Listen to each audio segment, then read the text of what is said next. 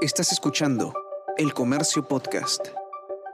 Hola, mi nombre es Bruno Ortiz y te doy la bienvenida a esta serie especial del diario El Comercio que lleva el nombre de Me Quedo en Casa. Esta es una serie de podcast en donde encontrarás datos de interés que te ayudarán a estar informado, a aumentar tu productividad y a conocer razones por las que puedes seguir quedándote en casa como medida de precaución y así continuar ayudando a frenar el avance del coronavirus. Este episodio se estrena un 8 de octubre Día Mundial de la Visión. Para todos es sabido que este año está siendo bastante complicado. Mientras algunos tuvieron que postergar sus controles y consultas sobre problemas relacionados con la salud visual, otros continúan trabajando o estudiando desde sus casas, sometiendo a sus ojos a un estrés inusual por a veces más de 12 horas todos los días. Es por eso que dedicaremos los siguientes minutos a analizar cuáles son los principales problemas de la vista a los que nos vemos expuestos y cuáles son las recomendaciones que debemos tener en cuenta para tener una mejor salud visual.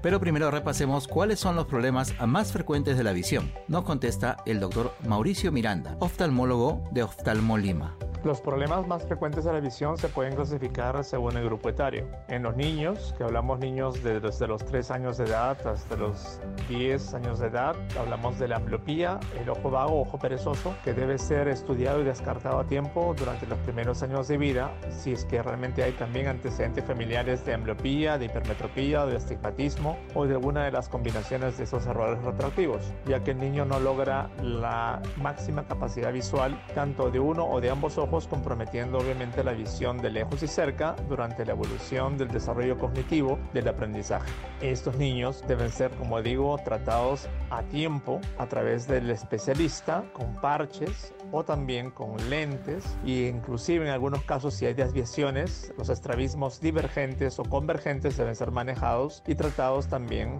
desde el punto de vista ortóptico, algunas veces quirúrgico o con prismas para poder devolver la calidad visual máxima corregida al niño. En, adolescentes, los problemas refractivos más comunes, pues la miopía, la hipermetropía y el astigmatismo, que se puede manejar con el tratamiento de lentes o gafas durante la adolescencia y en caso de que se logre obviamente estabilizar la medida a los 20-21 años de edad, posteriormente tratarlo con cirugía refractiva de excimer láser. En las personas adultas, los problemas que son más comunes son problemas de maculopatías, la degeneración macular relacionada con la edad, antecedentes de tabaquismo, diabetes que puedan también causar retinopatía diabética o retinopatía hipertensiva, la catarata que es una de las patologías más comunes asociadas con el desarrollo ya digamos así del tiempo a la exposición de los rayos ultravioletas por los antecedentes familiares que aparecen a partir de los 70 65 años de edad y que se corrigen porque es una ceguera reversible. La corrección de la catarata es a través de un implante de lente intraocular por cirugía catarata que hoy en día se hace a través del ultrasonido o el faco emulsificador o inclusive con mayor tecnología con la asistencia del fento láser o el fento segundo. Y el glaucoma, que también es una de las patologías más comunes, que usualmente hay glaucoma congénito, glaucomas tempranos o glaucomas adquiridos durante los 40 años de edad que se ven más manifiestos y que esos también deben ser manejados por el especialista, sea con tratamiento tópico o quirúrgico en caso de que haya mayor compromiso del campo visual o de la periferia. ¿Y cuáles han sido los problemas más comunes durante esta pandemia? Nos responde el doctor Luis Izquierdo Jr., director médico de Oftalmo Salud.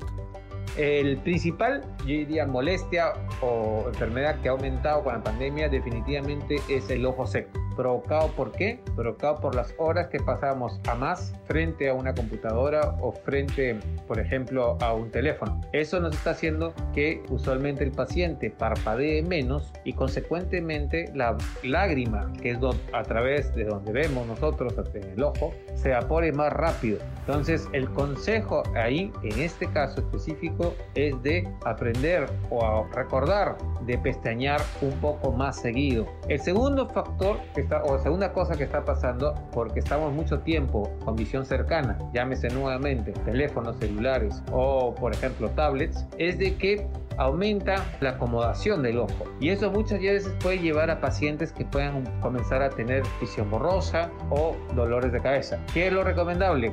Cada cierto tiempo, 20 minutos por ejemplo, parpadear y mirar por 20 segundos a la distancia. Eso va a hacer que no estemos en siempre un estatus acomodativo y va a relajar al ojo. Otro factor importante es que los pacientes de por sí ven más borroso a través de sus gafas y es una razón muy sencilla. La razón es que al usar las máscaras empavonamos más esas, esos lentes y ese es uno de los factores por el cual recibimos acá en el Instituto Oftalmo Salud cada vez más pacientes para operarse de cirugía refractiva. Imagínense, ya no puedo estar con lentes, ya no puedo estar con máscara. O sea, las dos cosas juntas no funcionan muy bien. Otro es el hecho de que si estamos viendo a través del visor, hay gente que se pone el visor y se saca los lentes y son medias bajas y eh, lo que no recuerda es que estos visores no tienen eh, normalmente protección de radiación ultravioleta. Eh, la radiación ultravioleta usualmente puede provocarnos con el tiempo la aparición de terigio o carnosidades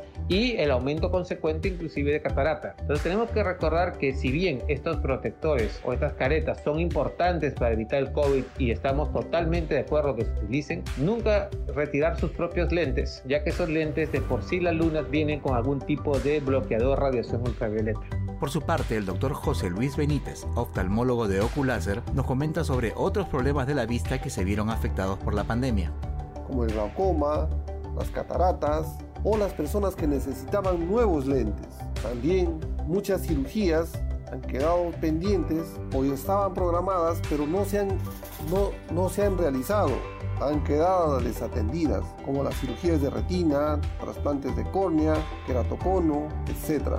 Si bien es cierto, no comprometen la vida de las personas, pero podrían quedar como una disminución de la visión en forma permanente, por lo que se recomendaríamos que estas personas puedan acudir a estos centros oftalmológicos no COVID, es decir, donde, donde no se atiendan pacientes que tengan COVID. Sucede que la pandemia hizo que la atención médica se centrara en COVID-19. Fue entonces que aparecieron alternativas como la telemedicina. ¿Pero se puede tener una buena teleconsulta con un oftalmólogo? Nos responde el doctor Juan Carlos Corbera, especialista de oftálmica, clínica de la visión. En realidad, la consulta a distancia o teleconsulta ha venido a llenar un nicho que antes no estaba muy desarrollado. En la actualidad usamos la teleconsulta para tratar enfermedades leves que pueden afectar la visión y en las cuales no es necesario que el paciente se acerque a la consulta. Patologías como chalacios, ursuelos, hemorragias subconjuntivales, conjuntivitis alérgica e inclusive algunas patologías crónicas como el glaucoma pueden tratarse con telemedicina. La evaluación puede realizarse a través de videollamadas utilizando cualquiera de las plataformas disponibles en el mercado y podemos nosotros evaluar, cuantificar e indicar el tratamiento adecuado para cada patología. Es importante resaltar que la prevención es nuestra principal preocupación. Si esta patología puede tratarse remotamente, podemos hacerlo. Una vez evaluado el paciente, si éste necesita una evaluación más especializada, lo citaremos al consultorio para realizar puntualmente el examen adicional que el paciente requiere. Y quizás muchos pacientes de glaucoma estén preocupados por la condición de su enfermedad. Aquí el doctor Juan Carlos Izquierdo, jefe del Departamento de Glaucoma de Oftalmo Salud, nos brinda algunos consejos. Sí, lo que tiene que hacer el paciente con glaucoma es controlarse, no dejar su tratamiento si ya está en uno de sus gotas, hacerse sus exámenes periódicamente, porque con los exámenes podemos ver en qué estado está su, glaucoma, si está controlado o si está avanzando. Y no tengan miedo de ir a la clínica, porque acá tenemos toda la bioseguridad para que estén protegidos. Yo le diría que más se protejan al salir de sus casas y al entrar. Eh, nunca dejen las botas porque eso va a hacer que su glaucoma esté controlado siempre. Y la mejor forma de prevenir si tienes glaucoma o si el glaucoma está avanzando es que vengan a su consulta. Y finalmente los especialistas consultados nos dejan aquí algunas recomendaciones. Se recomienda a los pacientes siempre al primer síntoma acudir al especialista, al médico cirujano oftalmólogo, como lo he mencionado anteriormente, ya sea por con teleconsulta o sacando una cita previa bajo los criterios y protocolos de bioseguridad en los consultorios o instituciones médicas que están brindando asistencia durante esta pandemia. Muchas personas tienen temor aún por salir en busca de un especialista. No todas las clínicas son COVID. Existen clínicas que no atienden a pacientes que tienen COVID y que emplean todas las reglas para evitar el contagio existen enfermedades oculares que sí requieren consulta presencial, es decir, que los pacientes deberían ser evaluados por un especialista por el alto riesgo de compromiso visual. Si aún así usted no puede venir a ser evaluado, siga estas reglas. Por ejemplo, si va a estar muchas horas en la computadora, use la regla del 20-20-20. ¿Qué significa eso? 20 minutos en la computadora, 20 segundos mirando a más de 20 pies o a más de 6 metros. Esto hará que el ojo se relaje y se pueda lubricar mejor.